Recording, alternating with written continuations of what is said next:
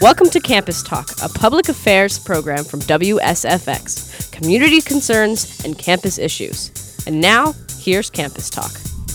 Welcome to Campus Talk. I'm Jeremiah Lasky, and joining us today is the uber successful, uber talented Max Garcia. Max, how you doing? I'm doing great. Thank you for having me. I'm so excited with this interview with you. Max, I understand you're new to the area. What what brings you to town? Well, the first good news bringing me to town is buy a house. You know, it's part of the dreams every man have. you have your own cave. Yeah. so that's bring me. I, I know the area before um, my kids to my wife, but as soon as we got the opportunity to buy a house in this area, we so happy to return to this area. That's awesome. That's awesome. Now, Max, I understand you do a lot of voice acting, and that voice acting is in both English and Spanish. Yeah. Now, But I sound more smart in Spanish. no. well, uh, going back to English as your second language, when did you when did you learn English? Well, I started learning English two years ago. When I Oh. came t- uh, for this country, I I, I was a McDonald's stores to asking for Yeah. food for my kids, and then everybody was like, "How Yeah. that's happening?" And then we started to say, "Hey, uh, number one," and she started make more questions, more questions. Say, "Just give me the number one. That's it. What we need." And then uh, I started to study in college uh, English as a second language. Uh, was excited journeys to start uh, learn a new language. So, so obviously you have your experience, but do you how important do you feel it is for others to learn English as a second language? Oh wow! Imagine if you live in this country, especially if you live in this country, um, most of the time, to you here in our uh, Hispanic country, I'm from Dominican Republic. You need to learn English because English is a national, international language. That's true, but most can be as true, really true, when you are living in uh, English native country, and then you need to talk in English for uh, start improve your own life, your own pu- purpose in life because this is the language uh, most of the people talk. This is america. So when you really enjoy just not understand other. It's just uh, be part of the culture because now you have access to the movie to the book you know to the theater. A lot of things happen around you just in another language and then you have like a boss you can be rich for the boss of the culture when you uh, is, are able to speak in different language. Just know English. If you would like to, uh, in your case, you're native English speaker.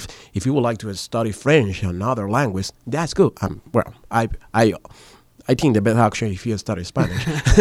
but it's awesome because it's like you have two life. Yeah. It's like you know these guys from from Spider Man. They have different dimension. yeah. yeah, when you have two language, it's like you live in two, in two different dimensions. That's awesome. Yeah. Oh, I love that. that's a that's a very good way to think about it. Yeah. So so obviously you think there's some benefits to Yeah. learning English, and just when you started picking up on English more, you started learning more and more about it. Just how did you feel? Like the world around you is like it's now just becoming more. It's now just becoming more and more. It makes more sense to you. Definitely, definitely, because now, like I said uh, a couple second before, it's something culture, uh, cultural talking. It's language is you know when y- it's not word by word, it's meaning by meaning. And sometimes the same word don't have the same meaning, and you like you lose that part of your life.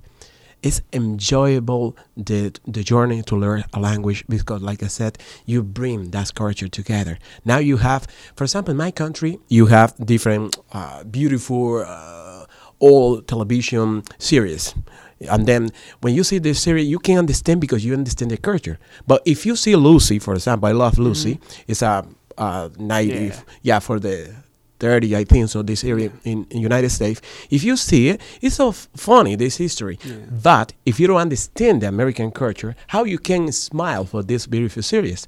You know, because it's not word by word. It's the meaning of the culture when you learn a new language. That's that's. I, lo- I love that. I just. So, so yeah, you love uh, uh, Lucy too? That's a, that's, I love the show. It's big, big fan.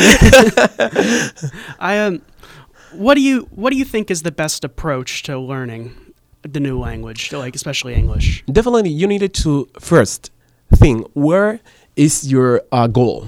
It's just now, ah, yeah, for for try to fill it out my application for a job. Now, pick up a big goal, and then what do you want to do? What do you want to do? Definitely, it's not just one in one year you can get it, but pick out a great, uh, great goal, you know, and then say, I would like to have a master's degree, you know, in studying in this university is or, in one university. I would like to make a professional or do something, pick out something great, and then start the journey.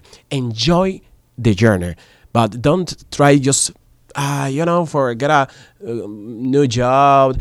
That's good, but pick a better goal, and then you will enjoy the journey to learn. You don't feel like I need to learn a new word every day. No, no, just enjoy it and start talking.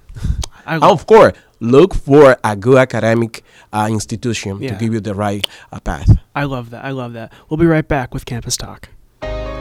When times get dark, we can't see the help that's all around us. Maybe you're not sure how you'll make rent, or you lost your job. When you don't know where to turn, let 211 be your guiding light. Our guides are ready to connect you with the help you need. 211, how can I help you? Call or visit 211.org. 211. Get connected. Get help. A message from United Way and the Ad Council. The extreme. Welcome back to Campus Talk. I'm Jeremiah, and joining me is the bilingual communicator himself, Max Garcia. Now, Max was previously telling us about his trials and tribulations learning English as a second language, and just how how people should do that to themselves. Now, Max, you what is what is one of the simple things like learning English? I mean, especially with like your career. How how has that helped you?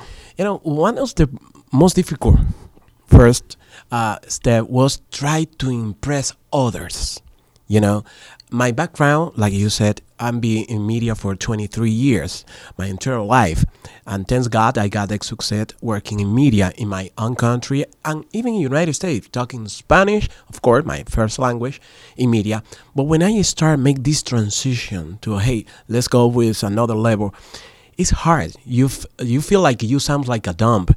You know when you try to express, uh, you have a great idea in your mind, and then but but but but you can find the word, the fancy words you have in Spanish. You know because this is your academy language Yeah. you learn. So when you try to, and then that was hard. That was hard. Even now, I don't feel like I sound so smart. Um, like I, sound, sound in Spanish. but I stopped try to figure it out that part or try to you know force that part and I focus more in understand the others. That was I don't know if some never nobody told me that in class in English. You know, just I'm figuring it out myself. Say, yo, forget how you sound and try to understand the others because it doesn't matter if they understand you understand the topic they are trying to uh, you know to connect with you you got it you don't you only you need probably to say is yes and not.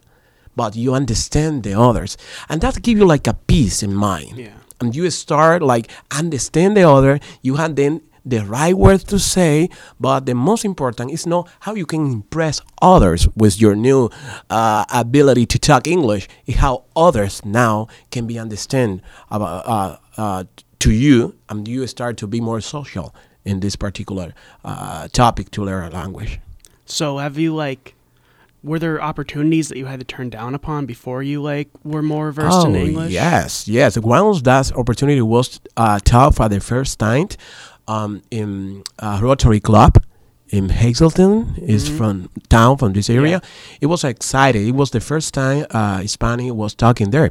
It was excited. I was invited to read for the kid in drums school for the first grade uh, kid in the school. You know, and I Yeah, was yeah, there yeah. and reading for the kid. You know, even president presidents for this country was just privilege. and I was there reading for those kids, you know. I was interviewed now for you in this radio show. So that is the exciting uh, uh, opportunity you have when you start to learn a new language. I really enjoy this. I'm so estoy muy feliz, muy feliz. you know, I'm so happy to be here with you. That's awesome. That's so that's so good to hear, honestly. Do you do you have any like advice for like kids or even adults that are just they're thinking about starting English, but it's just it's a hard language. It's, yeah. It, well, let me tell you this truth. Probably, uh, if you want, don't record that part. No, you know, Spanish is even harder to, to English Yeah. because for Spanish, for one word, for one for one thing, you have five, seven, 50, 25 way to say the same thing. Worth. You have 25 worth. Yeah. English is a little more academy. Even you have Hemingway, and that's kind uh, guys talk more high level English for their books or, or posts, you know. But it's more you can you can understand. For example, one of when the president of one Latin country talk, he used a lot of fancy word because he's the president. Yeah. you know he. But when Donald Trump or whatever other country or whatever other president or uh, John Biden, whatever other president talk, you can understand him. Even he is the president because he used words everybody can understand. Doesn't mean English is more like commercial uh, language. When you start to to understand that part, and you are uh, um, Spanish or whatever other language you talk, and you have a lot of um, um, uh, way to say the same thing, and you start to learn English, you say, "Hey, just I need one," you know, just I need one or two, and I got it. So uh, you don't try to figure out how you learn the 25 word you have in your own language, and you use it all the time for English because even in English you have it, you don't use it Yeah. You don't use it. And then you start to figure it out oh my god that's great. What you need to know the topic and the conversation that's so important when you start to um, uh, learn a language. What is the topic? This guy never will be ask you for uh, tell me more about the moon. This is not the topic. You know he asked you for for uh, gas direction is the gas station direction. He don't ask you but in spanish cultural talking people talk a lot with different topic in the in the same conversation and that's hard and then when you start to to talk with somebody in english well this is a good news they just talk that topic in that moment Yeah. and then focus in the topic um enjoy Well, thank you so much for joining us, Max. That was awesome. yeah thank you for having me All right. That was another episode of Campus Talk. I've been Jeremiah. Uh, enjoy your day. Be good people. This has been Campus Talk, a public affairs program. Questions and concerns can be addressed to WSFX at 740 0632.